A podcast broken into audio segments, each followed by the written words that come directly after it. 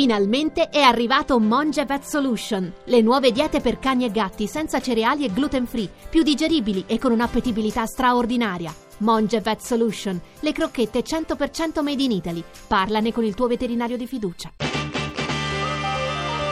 RAI GR1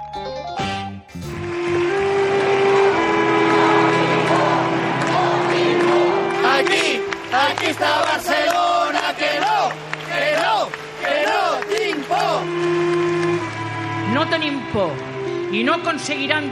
No. Non abbiamo paura e non ci divideranno perché non siamo soli. Siamo milioni di persone a rifiutare la violenza e a difendere la convivenza. Da Manchester a Nairobi, da Parigi a Baghdad, da Bruxelles a New York, a Berlino e a Kabul.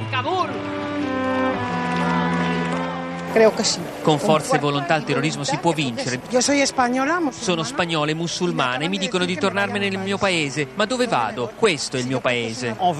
Siamo qui per Iron e Sean. Non possiamo permettere che i terroristi rubino il futuro dei nostri bambini. En el fondo somos una misma raza, la raza humana, y somos los que tenemos que estar unidos. A Barcellona mezzo milione di persone sono tornate a invadere la Rambla per ricordare le 15 vittime degli attentati e dire no alla paura del terrorismo dei separatisti catalani, Fischi R. Felipe e al premier Rajoy.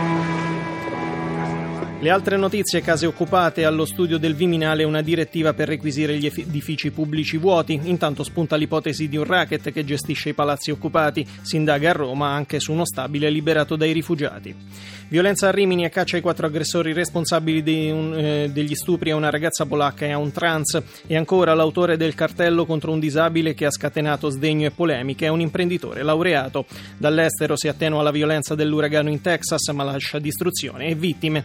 Vi racconteremo poi la storia della coppola siciliana che riuscì a sedurre gli zar. Per la musica, la tradizionale Notta della Taranta ha, alla quale hanno partecipato 200.000 persone. Infine lo sport, Serie A, la Juve soffre, poi dilaga 4 a 2 al Genoa. Inter Corsara all'Olimpico i neroazzurri battono la Roma 3 a 1.